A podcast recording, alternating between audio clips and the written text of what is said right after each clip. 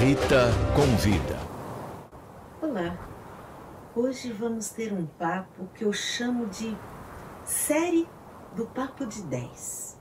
O que, que é Papo de 10? 10 minutos. Você tem 10 minutos para ouvir sobre um assunto que pode salvar vidas? Essa é a minha proposta para você. E para abrir o nosso papo de 10 minutos, eu vou trazer um assunto muito atual e que está cometendo muitas pessoas: a ansiedade. Você já parou para pensar o que é a ansiedade? Por que, que as pessoas são ansiosas? Muita gente fala: não, imagina, eu não sou ansioso, mas vive preocupado pensando naquilo que poderia ter falado. Se você fica pensando naquilo que você poderia ter falado, significa que você está pensando no passado. Isso é uma das características da ansiedade. Ou se você é do tipo que fica pensando, pensando no que vai fazer, no que vai falar, no que vai acontecer e chega na hora H, não faz nada do que pensou. Isso é outra característica da ansiedade. O ansioso tem por característica ficar com um pé no passado ou um pé no futuro e esquecer de viver o presente. Rita, é fácil falar assim, né? Na atual situação que estamos vivendo, pandemia, governos, guerras, pestes, tsunamis. Não, eu não disse em momento algum que seria fácil. Mas eu posso te dizer que ficar com um pé lá e outro lá não vai resolver o problema cá. Entendeu? O tempo que você gasta pensando naquilo que você poderia ter dito ou se preocupando daquilo que você poderá falar, você deixa de investir na energia principal, que é a energia do aqui e agora. Como fazer isso? Primeiramente, você tem que ter uma consciência corporal principalmente da sua respiração. Eu observo que as pessoas muito ansiosas, elas têm por hábito de respirar pela boca. Elas dão mil desculpas, é desvio de septo, é pólipo, seja lá o que for. Mas a verdade é que ela tem o mau hábito de respirar com a boca entreaberta. O que que acontece? Não oxigena o cérebro.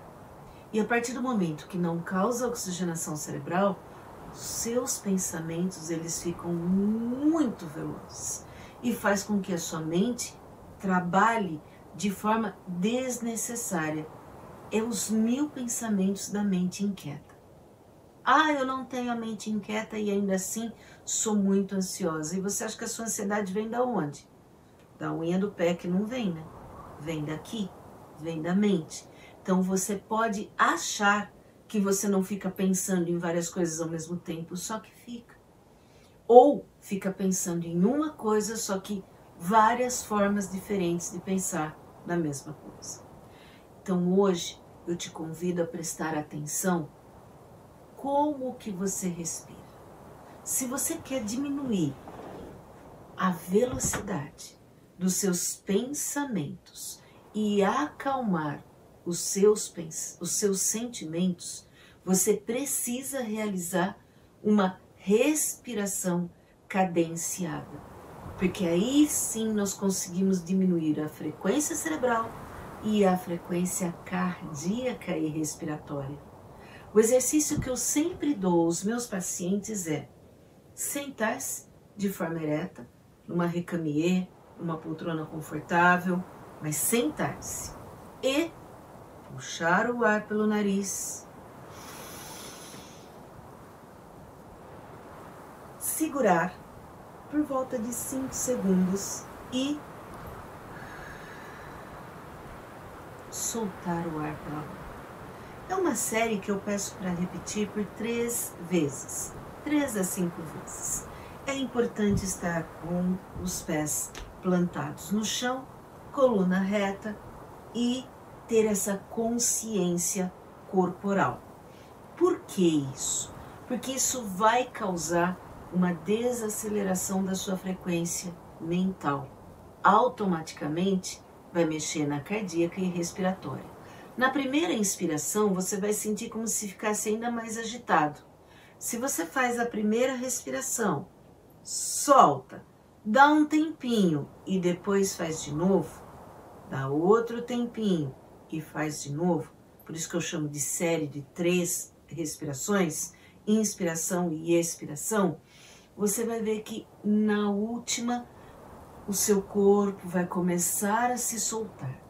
Para quem é muito hiperativo, para quem tem essa velocidade mental muito alta, não é fazendo uma única vez. Você vai precisar fazer isso mais e mais vezes. Por quê? Porque isso vai fazer um hábito, vai criar um novo hábito no seu dia a dia, na sua rotina. E é isso que vai ajudar você a ter um maior controle da sua respiração, que vai influenciar diretamente na velocidade dos seus pensamentos. Essa é a dica de hoje no nosso papo de 10, papo de 10 minutos, para que você possa ouvir isso como um podcast, ouvir isso numa enquanto dirige, inclusive, ou mesmo antes de dormir, para que você faça essa reflexão. A minha ansiedade de hoje me ajudou em alguma coisa? Meu excesso de ansiedade, de preocupação com o que eu não fiz ou fiz, com aquilo que eu vou fazer e ainda não fiz, me ajudou a realizar o que eu preciso hoje? Respondendo essa questão, eu te convido a se conhecer um pouco melhor. Com isso, esse é o nosso primeiro papo de 10 minutos de uma série de vários temas muito complicados do nosso cotidiano e que às vezes a gente nem para para prestar atenção. Ah, eu quero também complementar com a seguinte dica. Eu dei apenas uma das causas da ansiedade. Nós ainda temos fatores genéticos, nós temos fatores do estresse do trabalho, do dia a dia. Eu posso elencar vários outros fatores. Eu apenas sinalizei que o ansioso é uma pessoa que vive com um pé na jangada do passado e o outro pé na jangada do futuro, mas nós não podemos desconsiderar esses outros fatores. Por isso, gente, vocês sempre vão me ouvir falar. Já fez check-up? Como está de fato a sua saúde física? Muita gente que tem síndrome do pânico e é um dos fatores da ansiedade, tá? É, acabam negligenciando a parte médica.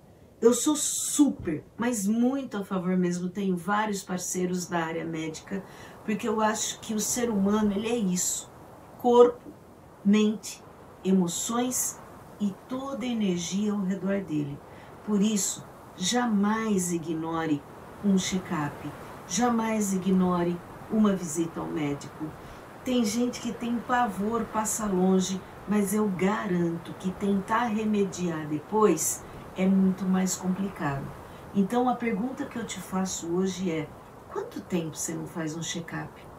Por que, que você dá tanta importância para os outros e na hora que é olhar para você mesmo, você negligencia, você vai deixando de lado?